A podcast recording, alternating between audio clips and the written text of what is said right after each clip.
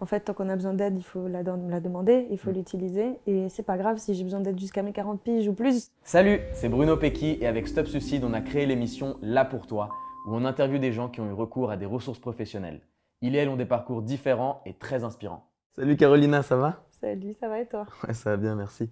On va parler des ressources professionnelles aujourd'hui.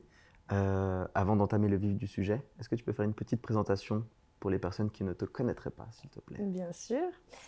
Alors, moi, c'est Carolina Gonzalez. Euh, je suis une jeune femme de 26 ans, diplômée en sociologie, donc je viens de terminer un bachelor l'année dernière. Et ça fait depuis 2015 que je fais des vidéos sur YouTube dans lesquelles je partage euh, ben, la majorité des choses que je vis au quotidien en essayant de les analyser sous un prisme un peu politique et social. Et euh, je fais de la vulgarisation aussi, pas mal, sur des sujets qui me touchent au quotidien, donc voilà, notamment la santé mentale. Super. Et justement, par rapport à la santé mentale et aux ressources professionnelles, est-ce que toi, personnellement, tu as déjà eu recours à des ressources comme ça? Et Oh, si oui. oui, est-ce que tu peux un peu nous en parler? Alors, euh, en fait, ce qui est intéressant, c'est que mes vidéos, je les ai commencées en parallèle d'une thérapie. Et je pense que, en fait, c'est pas anodin. Je crois que c'est justement parce que je faisais une thérapie que je me suis sentie de faire des vidéos sur YouTube à un moment donné. Parce que euh, bah, quand j'avais 18 ans, j'allais très très mal. Euh, je l'ai manifesté à ma mère. Je lui ai dit en gros que, voilà, je, bah, j'étais très triste, que j'avais mal au cœur, que, enfin, grosso modo, que j'avais des symptômes dépressifs sans les nommer. Mhm. Et euh, ils étaient si poussés qu'elle a eu peur et elle m'a dit, ma fille, tu as besoin d'aide. Ouais. Un peu sur le coup de la panique, euh, elle a contacté une association qui s'occupe de gérer euh, les violences intrafamiliales, donc notamment auteurs et victimes de violences, qui s'appelle Face à Face. Elle existe toujours. Et en fait, euh, elle m'a dit, il faut que tu ailles là-bas, c'est pas possible ce qui t'arrive. Et en gros, j'ai commencé une psychothérapie, donc euh, en avril 2015. Et en Ok. juillet, août 2015, j'ai commencé à faire des vidéos en ligne Ah, euh, qui en fait avaient pour but, euh, alors sur le moment je ne m'en rendais pas compte, hein, mais en fait elles avaient pour but de retransmettre un peu l'apprentissage que j'avais chez la psy. En fait j'apprenais des trucs chez la psy et après j'étais là, Ah, le monde entier doit savoir ce Mais que j'ai ça s'est fait Et- totalement inconsciemment ou tu t'es dit Ah, maintenant que j'ai commencé ça il y a quelques mois, j'ai envie de le diffuser Ah non, non, non, c'était pas du tout conscient. C'était Ah euh, vraiment un, un cri du cœur. Vraiment, j'avais besoin d'exprimer ce que je ressentais. J'avais besoin de me sentir moins seule. J'avais besoin de, de briser le tabou autour de plein de choses que, Mhm. que je voulais exprimer. Et j'avais l'impression que personne n'en parlait. Et euh, du coup, je me rendais pas compte qu'en fait, euh, une dimension alimentait l'autre. Mais euh, je sais que j'ai juste trouvé sur YouTube un espace d'expression et de connexion. En fait, j'avais Mhm. envie d'échanger avec des gens pour me sentir moins seule dans mon, dans mon mal-être. Sauf qu'à l'époque, je considérais même pas que j'allais mal, en fait. Ouais. C'est ça qui est assez euh, déroutant. C'est qu'en fait, tout était là. Tout, tout... Il y avait que des signes qui me montraient que j'étais au bout de ma vie, vraiment, genre que, que j'en pouvais plus. Mm. Et euh, pourtant, j'avais l'impression d'être une personne très joviale, très optimiste. Euh, moi, j'ai commencé mes vidéos, j'arrêtais pas de sourire, je faisais des blagues tout le temps. Ouais. Et pourtant, je parlais quand même de sujets assez lourds. Ouais. À l'époque, je parlais beaucoup de, justement de développement personnel, de trucs un peu psychologiques et tout. Mhm. Euh, parce que ben, l'intérêt grandissait grâce à ma thérapie et donc voilà, je faisais l'aller-retour entre les deux. Ouais. Mais là, avec le recul, quand, quand je me rappelle de ce que j'ai produit, de ce que je ressentais à l'époque, euh, je me rappelle de, de à quel point j'allais mal et, euh, et ça me frappe de. Enfin, je- moi, je sais comment j'allais mal et pourtant, Ouais. dans ces vidéos-là, je transmets vraiment une énergie, euh, sans vouloir me vanter, c'est juste ce qu'on m'a dit. Ouais, ouais, Une énergie positif, plutôt solaire, truc- quoi. ouais, ouais, plutôt c'est ça, de, c'est les gens, ils étaient ah, tu me mets de bonne humeur, ça me fait trop plaisir. alors que toi, t'étais pas dans ce mood-là dans ta vie perso. Quoi. Non, non, moi j'étais vraiment. J'en pouvais plus. J'en Ah pouvais plus. Et est-ce qu'il y a une évolution après Genre, comment évoluait ta thérapie Il y a une évolution parallèle un peu de ce que toi tu produisais sur Internet Absolument. Ouais. D'ailleurs, euh, bah, peut-être que d'une certaine manière, on peut dire que ce que j'ai fait sur YouTube, c'est juste la prolongation de ma thérapie. Genre, euh, j'aime bien dire pour rigoler que j'ai pris euh, YouTube pour mon psy pendant des années, Ah en fait. ouais. Mais T'as eu pas, deux psys en fait, ta vraie psy et YouTube. ouais. En fait, il y avait bah, du coup ce que, ce que je faisais en cabinet avec elle. Ouais. Euh, et ensuite, euh, il y avait un genre de débriefing en ligne où je disais bah en fait j'ai compris ça sur moi et puis en fait je savais pas mais euh, bah, je faisais ça parce que ça et puis en Ouais. fait euh, sais, genre, voilà de tergiverser sur ouais. euh, sur mon propre comportement et euh, bah en fait euh, tout ce que tout ce que j'apprenais chez elle euh, je le débriefais après euh, bah, publiquement avec d'autres Ouais. gens et euh, et ça me faisait avancer, ça me faisait avancer. Parce que j'avais aussi des ressources de la part d'autres personnes, et puis Ouais. on s'entraidait, puis ça créait un genre de réseau un peu. Et euh, voilà. Mais du coup, je faisais tout le temps des allers-retours.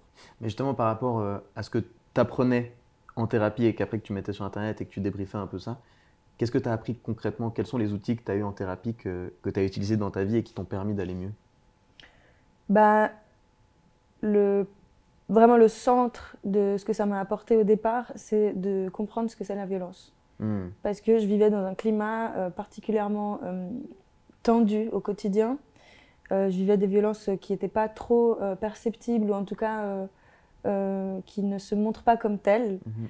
Et comme là-bas, c'est une association spécialisée sur les questions de auteurs et victimes de violences, genre la majorité euh, des, premiers, des premiers mois de thérapie se concentrait sur définir ce que c'est la violence, la reconnaître et savoir qu'est-ce que ça nous fait ressentir. Mm. Et ça, pour moi, ça a été vraiment fondateur. Genre, euh, c'était un élément qui me manquait parce qu'en fait, tu t'habitues tellement à vivre dans un climat d'anxiété, de, tristesse, de rage, de, de, crise, en fait. Et quand, quand c'est ton quotidien, et quand tu vis ça depuis littéralement que tu es un enfant, mm. en plus de ça, dans ton cercle le plus proche qui est celui de ta famille, t'as pas les outils pour, pour nommer ça et mm. pour te dire, mais en fait, une autre vie est possible. En fait, c'est pas normal euh, ce que je subis au quotidien, tu vois. Ouais, tu banalises quand même. Voilà. Euh, et donc, euh, ce que ça m'a apporté vraiment, c'était de mettre des mots et de dire, en fait, cette situation, c'est pas une situation saine pour toi. Et mm. c'est normal que tu ailles mal, tu vois. Parce que moi, j'avais tendance à penser que j'étais complètement cinglée, que j'avais, ah. moi, des problèmes de gestion des émotions, enfin, de tout prendre sur moi, tu vois, de tout penser que c'était ma faute, que j'étais une mauvaise personne. Mm. Et c'est aussi ce qu'on me disait voilà, ça jouait aussi dans, pourquoi je pensais ça de moi. C'est que euh, dans mon cercle, on, ouais, on me faisait croire que c'était moi le problème. Hmm. Que j'étais trop comme ci, trop comme ça, pas assez ci, pas assez ça. Que, que, les violences qu'on que, qu'on me faisait subir, elles étaient justifiées par qui j'étais moi, tu vois. Et euh, là, vraiment, on m'a dit non, personne n'a le droit de te traiter comme ça, même pas un parent, hmm. jamais, euh, sous aucun prétexte. Hmm. Donc, ça m'a vraiment frappé. C'était une des premières ressources. Ça, j'imagine que justement, quand tu as commencé la ressource et la thérapie, ça a pris beaucoup de temps à, déconstruire tout ça parce que c'était, bah, tu avais 18 ans, si je ne me trompe pas. Ouais, c'était très très long. Alors, le fait de me rendre compte que ça m'a servi, ça m'a pris, je pense, plusieurs années. Mais par contre, les effets concrets de comment ça me faisait du bien, c'était assez rapide. Hein. Ah Dans le sens où, à nouveau, il y a un décalage entre ce que je vivais concrètement et ce que je pensais vivre. Tu vois hmm. euh, dans ce que je vivais concrètement, il y avait le fait d'être soulagée, d'avoir un espace dans lequel on ne me jugeait pas, hmm. dans lequel on prenait au sérieux ma douleur, dans lequel euh, on m'expliquait qu'il y avait des choses à faire, que ça pouvait changer. Parce que ça aussi, c'était quelque chose pour moi, c'était inimaginable. moi, quand la psy, elle m'a dit, mais en fait, la relation que tu as avec cette personne qui te violente, elle n'est pas censée rester comme ça, elle peut changer bah moi pour moi c'était enfin c'était impossible tout ce qu'elle me disait c'était impossible donc en fait ça si tu veux c'était sur le moment j'avais cet espace mm. euh, j'avais cette soupape de sécurité en fait un peu où genre plutôt que d'exploser chez moi et de m'en prendre euh, à moi-même ou à des gens que j'aime etc mm-hmm. et de créer des disputes et ce genre de trucs euh, bah, je me disais bah j'ai qu'à attendre d'aller chez la psy mm. et comme je la voyais toutes les semaines il y avait un, un peu ce truc de se dire bah il y a des moments où j'avais des élans de, de, voilà, de, mmh, haine. Pour, euh, Et je me disais, c'est bon, tranquille, tu vas en parler à la psy, tu vois. Donc, sur le moment, concrètement, ça m'apportait ça. Mais mmh. moi, je sentais pas que ça m'aidait. Ouais, tu vois, moi j'étais dans un cercle vicieux tout le temps de me dire mais pourquoi je dois y retourner? Le côté stigmatisant tu vois genre mais j'ai pas besoin de ça mais je suis pas folle mais euh, mais oui j'allais dire parce que à 18 ans ta mère qui te dit genre t'as besoin d'aide ce serait bien que tu ailles voir une psychologue comment aussi tu l'as appris justement en mode peut-être non j'ai pas besoin d'aide enfin tu vois un côté un peu réfractaire bah, face à cette proposition-là bah, si tu veux, moi dans ma famille de base, il n'y a pas du tout la culture d'aller voir des psys. Hein. genre, euh, c'est, les psys, c'est pour les fous. Donc, même pour ma mère, c'était un peu genre, What the fuck? Comment ça? Genre, c'est elle qui me dit d'aller voir une psy. Sauf que, si tu veux, pour la petite histoire, elle avait une amie à elle mhm. qui avait des très très gros conflits avec son fils. Et en fait, c'était vraiment juste du bouche à oreille. C'est juste qu'elle savait que son hmm. amie, elle avait trouvé un petit peu euh, d'aide auprès de cette assos. Et du coup, genre, c'était vraiment juste Ma copine fait ça pour son fils et je crois que toi, tu dois faire la même chose. Mais elle comprenait pas vraiment ce que ça voulait dire une psychothérapie, je crois, tu vois. Euh, et je le sais parce qu'avec euh, les années qui passaient, elle voyait que j'y allais toujours et tout. Et puis au bout d'un moment, genre, elle était là, mais. Enfin, c'est bon quoi. Genre, pourquoi, pourquoi t'en as autant besoin? Et j'étais là, mais parce qu'en fait. Euh, Il y a vraiment des trucs sur lesquels je. Ici, c'est bien pourri jusqu'à la moelle. Enfin, genre, désolé, c'est pas très positif dit sur moi, mais. tu vois ce que je veux dire? Genre, moi, je me sentais vraiment. Deep deep inside, pas bien, tu vois. surtout quand tu commences un peu à creuser et que tu te rends compte qu'il y a beaucoup de choses sur lesquelles travailler. Mmh, et si tu as l'espace pour le faire, c'est génial de continuer. quoi. C'est ça. Mais ouais, du coup, euh, bah, il y avait voilà ce, ce, le fait que concrètement au quotidien, oui, ça m'aidait, Et oui, ça me permettait de gérer des crises et de, et de me calmer et de moins avoir la haine et de moins Mhm. avoir envie de tout casser et de me faire du mal. Euh, mais en même temps, euh, je crois que ça m'a pris franchement plusieurs années de recul pour Ouais. que je vois l'évolution con- concrète, tu vois, et ouais. globale. Parce qu'on part de vraiment très très loin en ce qui me concerne. Donc euh, ça, ça demande beaucoup de patience. Et moi, quand je, comme j'en ai pas beaucoup, c'est vrai que j'étais très frustrée. Je me disais, Mhm. mais en fait, euh, à chaque fois que je devais y retourner, j'étais là, mais en fait, on n'a pas fini. Ouais, genre, ouais, j'aimerais bien que ça se termine Ouais. en fait. Et puis, la psy m'a regardé un peu genre, Ah, il y a encore tellement de trucs. J'aurais été là, vous êtes un gros morceau, vous vous rendez pas compte, tu vois. Mais, je- mais voilà, mais c'est normal parce que quand Bah t'as ouais. pas les outils et, et justement les éléments, les informations à disposition, Mm. euh, forcément, tu, tu penses que ta réalité, elle est saine. Mhm. Ouais, bien sûr. Mais ouais, plein de questions par rapport à ça parce que tu dis que ça a pris beaucoup de temps, mais est-ce qu'aujourd'hui, tu es encore, par exemple, tu vas toujours dans cette association-là, tu es toujours euh, suivi par la même psychologue ou Non. Alors, euh, j'ai continué de la voir là jusqu'au début de cette année, donc 2023. Ok. Euh, donc ça fait presque du coup 8 ans de thérapie avec la même euh, personne ouais. et dans la même association. Après, ça a évolué. hein. Quand je suis arrivée en étant euh, jeune adulte, il n'y avait pas la même approche qu'une fois que j'avais 25 ans. tu Ouais, vois. ouais, bien sûr. Bien sûr. Mais voilà, il y avait un peu ce suivi avec elle qui me rassurait beaucoup parce que Bah oui, ça, elle fait du connaissait bien, tout aussi. ça fait du bien d'avoir une personne à qui tu n'as pas besoin d'expliquer tout ton Mhm. historique, qui connaît tout en long, large et en travers. Et du coup, pour moi, c'était vraiment genre ma safe place. Mhm. Et d'ailleurs, si elle regarde ça, ben, je la salue et je la remercie. Je ne le dirai jamais assez, elle m'a sauvé la vie vraiment. Ouais. Ça m'émeut de dire ça. vraiment, cette femme, je lui dois beaucoup. Mais euh, elle est partie euh, au début de l'année 2023 parce Mhm. qu'elle a changé de carrière, bref. Et euh, je me suis dit, bon, c'est l'occasion de voir ce que ça donne sans. Il faut savoir que sur ces huit années, je ne l'ai pas vue toutes les semaines, une heure par semaine à chaque fois. Il y Ouais, a eu bien des sûr. périodes un peu où pendant deux mois, je la voyais plus. Mm. Des fois, je la voyais plus souvent. Des fois, je la voyais une fois par mois. Donc voilà. Mhm. Mais là, c'était fini. Là, je ne pouvais plus la voir du tout. Il fallait que je quitte l'association. J'étais déjà trop grande en plus, techniquement, ouais. pour y être. Et euh, j'ai passé quelques semaines comme ça sans avoir aucun suivi. Et euh, je me rends compte que je suis toujours pas prête à voler par mes propres ailes. J'ai encore besoin d'avoir du soutien. Et euh, c'est très frustrant parce que, comme je l'ai déjà dit avant, bah, tu retournes et tu retournes et puis tu te demandes quand est-ce que ça va prendre fin. Et Bah ouais. en fait, je pense que c'est pas une solution de penser à ça. Mm. En fait, tant qu'on a besoin d'aide, il faut la, demander, il faut Mm. l'utiliser. Et c'est pas grave si j'ai besoin d'aide jusqu'à mes 40 piges ou plus. Enfin, tu Bah vois, ouais. en fait, c'est pas un problème. C'est Mhm. plus une question de, de se juger soi-même et de se dire pourquoi je suis pas capable. euh, Ouais, euh, mais en fait, ça sert à rien de se dire ça. Et donc euh, là, pendant ces quelques semaines, euh, au début de cette année où j'avais plus du tout de suivi, j'ai essayé de me convaincre et de me dire, euh, vas-y, c'est bon, t'es armé maintenant, Mhm. ça va aller, machin. Et voilà, il y a un moment où j'ai senti que, ouais, j'ai encore besoin qu'on me tienne un peu la main, quoi. Ouais. Et, euh, et je l'ai vu parce que j'ai pété un câble, comme euh, j'en ai déjà pété plein de fois. Ça, ça fait partie du trouble qu'on m'a diagnostiqué et tout. Enfin bref. Mm. Et de voir que j'étais à nouveau un peu face à cette impasse, je me suis dit, ben, je sais qu'on m'a déjà aidé. je me suis dit, euh, je sais qu'on m'a déjà beaucoup aidé quand je vivais des épisodes comme ça en psychothérapie, donc je vais y retourner. Mhm. Et donc là, j'ai trouvé une nouvelle thérapeute qui est en fait médecin psychiatre et psychothérapeute. Ok. Et euh, pour l'instant, ça se passe bien. Ça fait quelques semaines que je la vois. Et en fait, je vois à quel point ça fait du bien.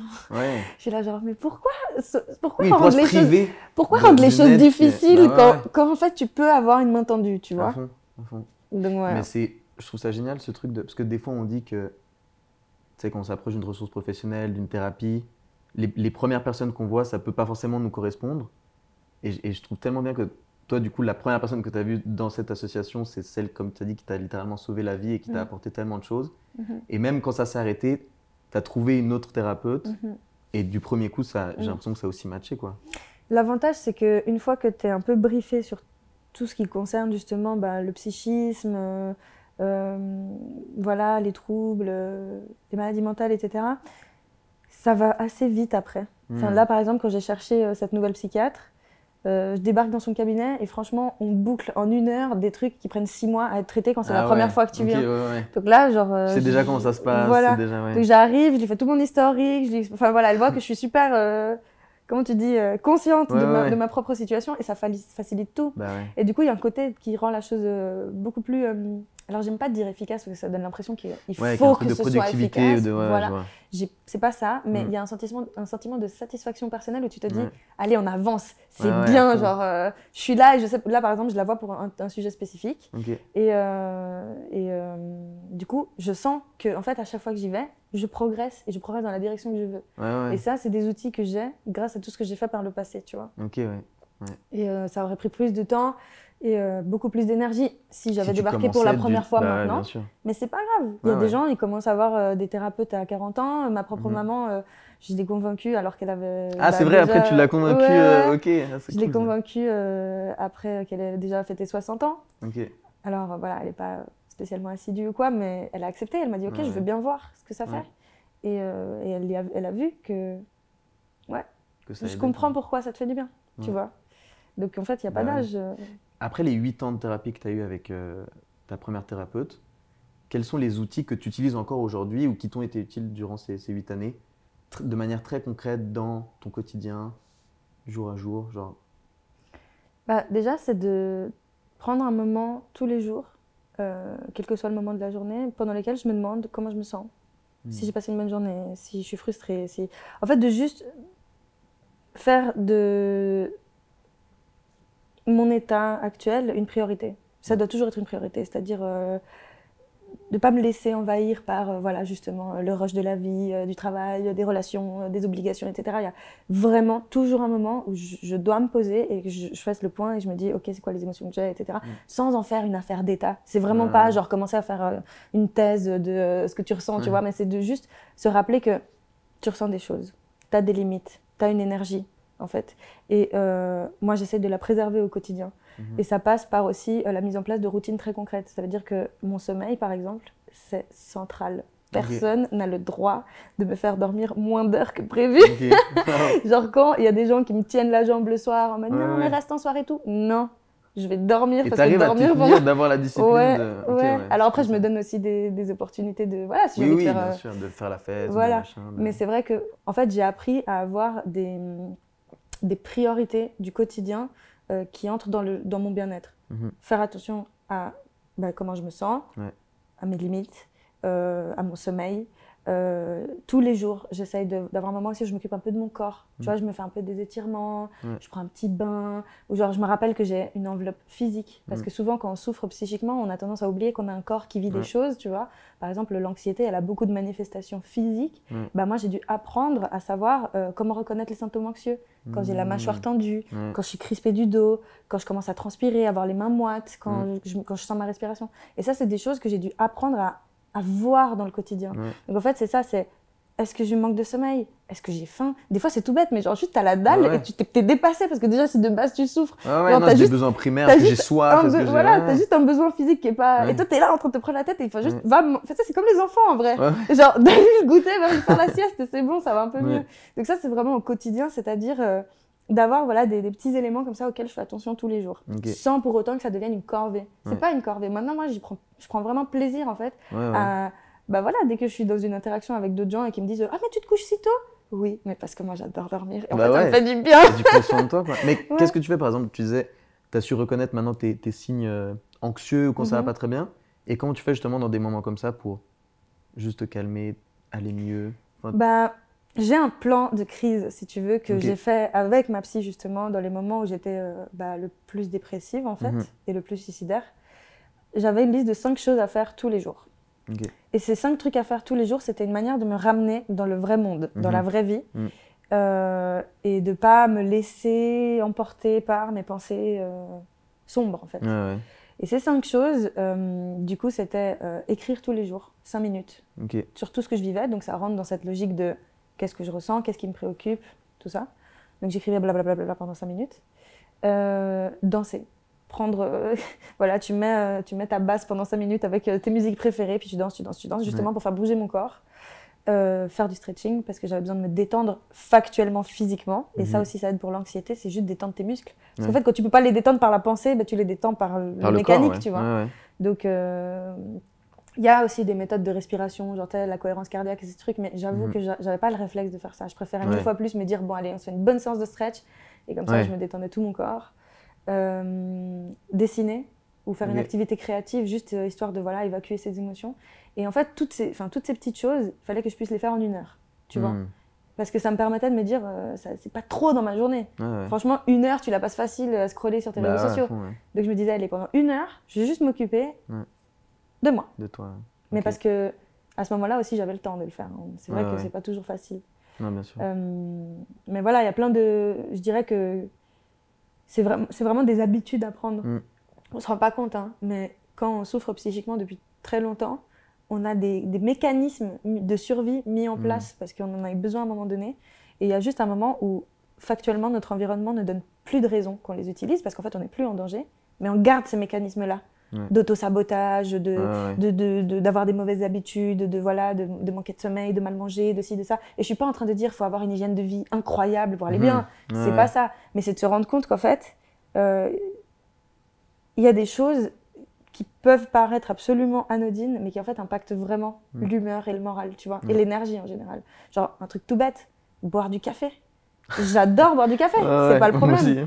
Mais moi, si je bois plus qu'un café, Ouais. Je commence Ouais. à être anxieuse. Tous mes symptômes anxieux. Et en fait, avant, Ah, je me fou. rendais pas compte. Ouais.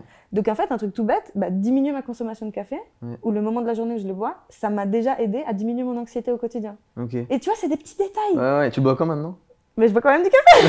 Mais j'en bois, j'en bois pas beaucoup. J'essaye des jours de ne pas en boire. Quoi. Ok, ok. Mais euh, c'est pour dire qu'en fait, si on m'avait pas expliqué et me dire, Mais c'est ça. il y a des manifestations physiques et il y a des trucs que tu fais tous les jours et tu t'en rends Ouais. pas compte, qui vont dans le sens d'empirer tes, tes- tes symptômes. Mm. Si on m'avait pas dit, moi, j'aurais jamais, Ouais, ouais. j'aurais jamais changé ça. Mais c'est ça, ouais, l'aide très concrète des ressources justement professionnelles et d'une personne tierce Mhm. qualifiée dans ce domaine pour t'aider. Ah, mais ouais. Mais, et, et justement, pour revenir à quand toi, tu as commencé ça à 18 ans, que tu disais que tu étais un peu au bout de ta life et tout, mais, mais c'est aussi des choses que tu peux commencer sans forcément être au Ah bout de ta moi, life je- et que. Mais moi, je passe mon temps à dire aux gens, parce que j'ai un peu ce truc où spontanément les gens s'ouvrent à moi. Ils sont là, j'ai envie de te confier des trucs, et puis ils me racontent toute leur vie, et puis machin, et moi je les écoute et tout. Et souvent, les gens se rendent pas compte, mais c'est une forme de psychothérapie de faire Bah ouais, ça. Genre, la psychothérapie, après, bon, voilà, je suis pas une professionnelle du domaine, mais c'est parler. C'est Mhm. surtout parler, c'est de la thérapie narrative. Raconter son histoire, se la réapproprier, l'analyser avec ses mots, c'est à moi, tu vois. C'est moi qui la raconte, c'est pas quelqu'un d'autre.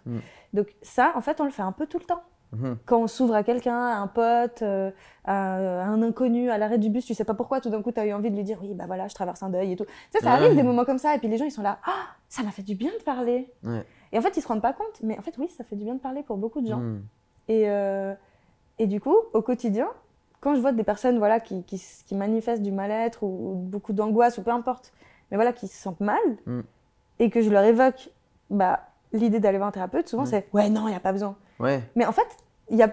c'est pas la peine d'attendre. Qu'il n'y a pas besoin euh, d'avoir une, une- une raison concrète ou hardcore Ouais, pour. le- c'est juste avoir le... t'as, besoin de t'exprimer ouais. sur Ouais, un truc qui te prend la tête, même si ça paraît ridicule entre guillemets, c'est largement suffisant pour aller Ouais. toquer à la porte d'un psy et dire je crois que j'ai besoin de vider mon sac. Ouais. Parce que de toute façon, on le fait tout le temps. Bah Quand ouais. tu vas en soirée et que t'as des gens complètement tèges euh, qui sont là, qui te tiennent la jambe pendant une heure et demie en mode ouais ma meuf elle m'a quitté. Alors toi, t'es là en mode j'ai envie d'aller dormir. Et genre, frérot, va chez un psy et tu verras, ce sera tellement plus efficace, ça va tellement Ouais. plus te faire du bien Ouais, que parler sûr. à une inconnue en soirée, tu vas pas te rappeler de la moitié de ce que t'as dit. Bah ouais, ouais. Tu vois Ouais. et, euh, et en fait, euh, je le dis souvent à mes proches, parce que bah, forcément, moi j'ai un historique tellement lourd, du coup ils se disent Ouais, mais moi j'ai pas vécu un Oui, quart de ce ça, que quand tu as tu- vécu. ouais. Y a pas besoin. Tranquille, Ouais. que ce soit une rupture, un deuil, un problème au travail, euh, un toc euh, que, que tu penses qui est pas grave, on s'en fiche. Et le but, c'est pas de tout pathologiser et de dire Mhm. qu'on doit être des êtres parfaits, efficaces, euh, qui avons aucun problème, aucune névrose ou quoi. C'est pas ça. Mm. Mais c'est juste de dire, c'est comme si tu as un petit cafard dans la tête là qui te saoulait. Bah, franchement, il y a moyen, il y a moyen de le, de le dégager avec des méthodes très très simples et très accessibles. Ouais. Et je vois pas pourquoi on s'en sert pas. Du Ouais, coup, c'est vrai, tu vois, vrai. moi, cette nouvelle psychiatre que je vais voir, en vrai, je vais pas la voir pour un truc euh, ultra grave, ultra profond comme ça a pu être le cas avant. Mais j'ai un problème. Je sais qu'il y a un professionnel qui, qui est payé et formé pour régler ce problème. Pourquoi je vais dire non? Enfin. Et je m'en fous du stigma, je m'en fous de. Non, moi, je veux juste m'aider, en fait. Ouais. Tu vois? Donc, ouais. euh, je vois pas pourquoi. euh, ne pas Faudrait s'en passer, en fait. bah, bien sûr. Mais ju- justement, tu vois, je me, je me mets à la place des, des personnes qui nous écoutent et qui se disent peut-être Ah, j'aurais envie d'aller, euh, d'avoir euh, recours à, un- à une ressource professionnelle et tout. Quel serait ton conseil? Comment faire? Par où commencer? Par, Tu vois? Alors, déjà, il faut savoir qu'on a la chance, en tout cas dans notre génération, euh, que la connaissance autour de ces sujets soit vraiment très poussée. Mhm. À l'époque de mes parents, euh, va leur expliquer euh, ce que c'est Ouais. euh, un trouble anxieux généralisé, ils en ont rien à faire. Ils ont vécu la guerre, ils ont vécu la dictature, ils ont vécu la misère. Genre, Ouais. eux, pff, pour eux, c'est rien, tu vois. Genre, vraiment, tu sais quoi, va, va chouiner chez ta psy si tu veux, moi j'ai d'autres problèmes. On n'est pas dans cette génération-là. Et j'ai envie de te dire, même la génération de mes parents qui ont vécu ça, Mhm. ça leur ferait vraiment pas de Bah mal, je pense. Mais en ce qui concerne du coup, voilà, des gens de, de- de notre âge, plus ou moins, il faut se rendre compte que maintenant il y a de tout. Il y a des milliards de, de thérapies pour des milliards de problèmes différents. Enfin, genre on connaît par cœur maintenant le fonctionnement de ci, de ça, des traitements, des machins. Enfin, la connaissance là-dessus, elle est vraiment très large et du coup, euh, il y a probablement un truc très précis qui peut t'aider dans ton problème très précis. Ouais. Souvent les gens ils sont là, ouais, mais bon, voilà, non, c'est trop compliqué mon truc. Non, non, non, je t'assure. Bah ouais, qu'il y a quelqu'un quelque Mais part c'est vrai que des, fois, ça peut être aussi un peu. Tu sais, on sait pas par où commencer, quoi faire. Il y a Mhm. tellement de choses, il y a tellement de ressources, mais pour moi, c'est pas, pas, tu vois, pour moi, c'est pas ce que tu as fait qui va peut-être fonctionner pour moi.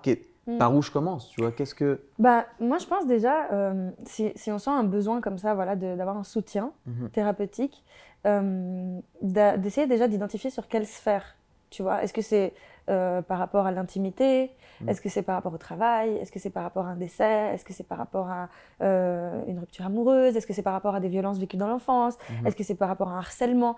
Une, fois- une fois que tu as pu identifier vraiment ton problème, une fois que tu sais à peu près euh, où est-ce que tu as mal, tu peux euh, déjà te diriger avant d'aller euh, dans un cabinet, chez un médecin ou quoi, tu peux déjà te renseigner auprès d'associations. Mhm. Il existe un tas d'associations spécialisées, que ce soit par rapport à l'orientation sexuelle, par rapport à des violences sexuelles, que par rapport à des violences au travail, peu importe, mais il y a plein d'associations qui existent vers lesquelles on peut juste déjà se renseigner et juste Mhm. demander, bah voilà, euh, je recherche ce type d'aide, est-ce que vous connaissez un numéro, euh, une ligne téléphonique, un site internet vers lequel je peux euh, me renseigner? Et souvent les associations peuvent faire ce travail, Mhm. pas toutes, mais ça arrive.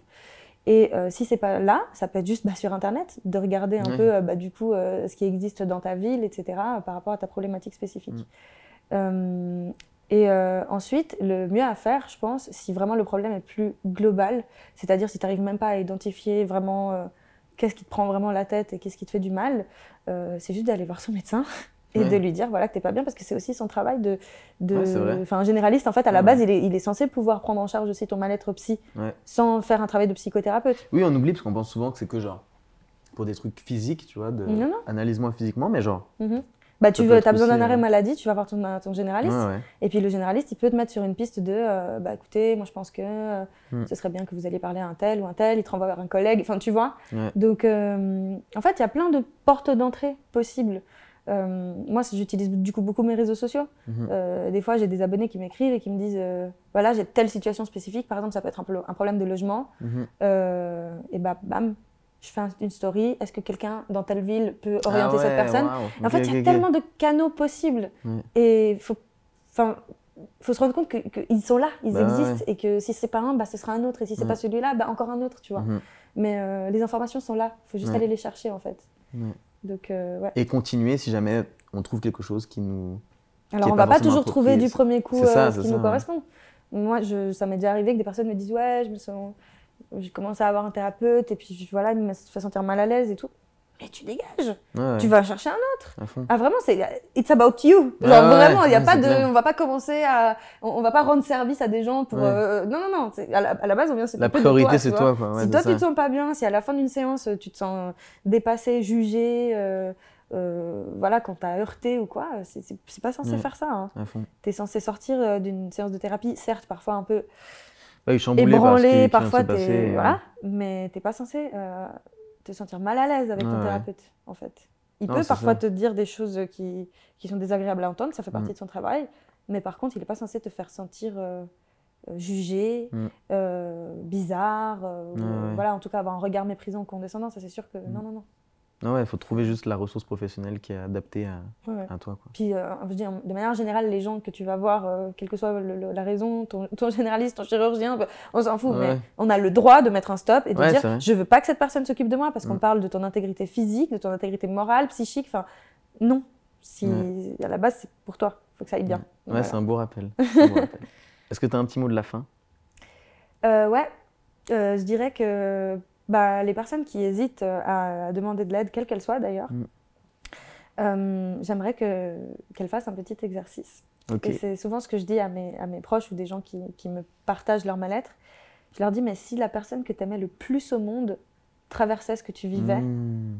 est-ce que tu, enfin, tu lui donnerais quoi en fait comme conseil? Mhm. Est-ce que tu la laisserais comme ça? Est-ce Mm. que tu l'encouragerais à faire ce que toi tu fais déjà? Ou est-ce que tu, tu lui donnerais un nouveau conseil? Et si oui, lequel? Et souvent les gens, quand ils transposent leur situation à quelqu'un qu'ils aiment, tout d'un coup, toutes les réponses sont là. Ouais, Ils savent fou, hein. tout à fait ce qu'il faut faire, euh, les bons conseils, euh, les bonnes Ouais. habitudes à prendre, etc. Mais quand il s'agit de nous, c'est là que c'est le plus dur, tu vois. Ouais. Donc euh, voilà, c'est ça que j'aime bien dire euh, et rappeler très souvent dans mes vidéos aussi.